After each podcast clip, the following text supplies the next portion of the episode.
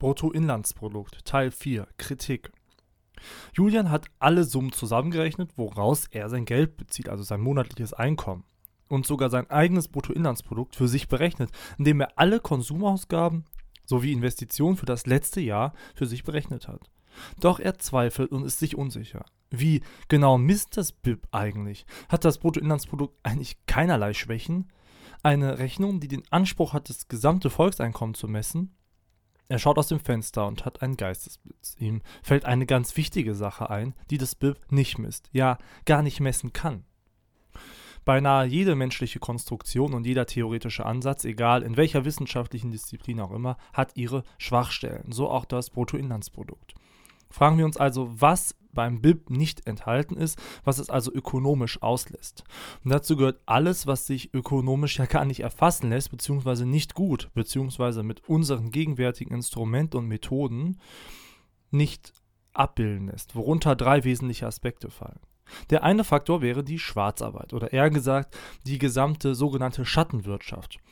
Alle wirtschaftlichen Bereiche also, die nicht offiziell dokumentiert werden. Ist ja auch klar, was nicht bekannt ist, kann nicht mit in die Rechnung aufgenommen werden. Wenn du beispielsweise einer Schwarzarbeit nachgehst und nirgendwo geschrieben steht, dass du diese Arbeit ausführst, ausgeführt hast und den Lohn ja beispielsweise bar ausgezahlt bekommst, kann deine Tätigkeit nicht in das BIP mit eingehen, weil eine klare Informationsasymmetrie vorherrscht. Der Staat muss also darauf vertrauen, dass die einzelnen Unternehmen und die treuen Bürger fleißig alles dokumentieren, von jedem kleinen Auftrag und Friseurbesuch bis hin zu größeren Investitionen in Maschinen oder Fabriken. Zweitens fällt die Subsistenzwirtschaft aus dem Raster des Bruttoinlandsprodukts, also die Selbstversorgung mit Gütern. Wenn Julian mit seiner Familie beispielsweise Salat anbaut und Gurken und Tomaten im eigenen Garten, kann er sich ein Stück weit selbst versorgen. Diese Produktion ist allerdings nicht dokumentiert und wird somit wiederum auch nicht vom BIP erfasst. Und dann gibt es da noch einen dritten Bereich, der sehr, sehr groß ist und viel entscheidender ist als die beiden anderen. Julian ist alleine drauf gekommen, als er aus seinem Fenster geschaut hat und eine Mutter mit Kind sieht. Erziehung und Pflege, murmelt er leise vor sich hin. Worunter fällt denn das wohl? Bingo, Volltreffer. Man nennt das unbezahlte Tätigkeiten. Darunter fallen ziemlich viele Bereiche, wie Haus- und Familienarbeit. Ja, Wäsche machen, putzen und saugen, häusliche Pflege. Julians Mutter beispielsweise pflegt seine Großmutter zu Hause.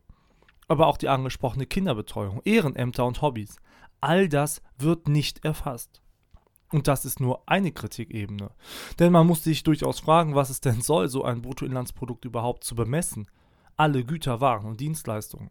Was hat man dann damit gewonnen? Wohlstand zumindest misst das BIP nicht. Genauso wenig wie Zufriedenheit oder gar das Glück der Bürger.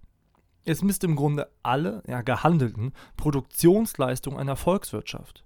Nicht mehr und nicht weniger. Und so viel lässt sich damit jetzt auch nicht wirklich aussagen.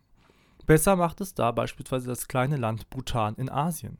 Es hat das klassische Bruttoinlandsprodukt durch ein Bruttonationalglück ersetzt. Für den Staat steht fortan nicht länger alles Materielle, sondern vielmehr das Glück seiner Bürger im Vordergrund. Das Bruttoinlandsprodukt war ein wichtiger Faktor, um Staaten auf ökonomischer Basis miteinander ja, vergleichen zu können. Und es wird auch noch im Mainstream-Gesellschaft und auch in der Ökonomie in weiten Bereichen als da, ja, der Standardmaßstab verwendet. Doch die Zeit des BIPs scheint vorüber. Neue Dimensionen und Kennzahlen werden sich in der Staatenwelt etablieren, etablieren müssen, die eben besser abbilden können, worum es geht, beziehungsweise gehen sollte. Nämlich um die Menschen und nicht so sehr um Produktion und materiellen Besitz.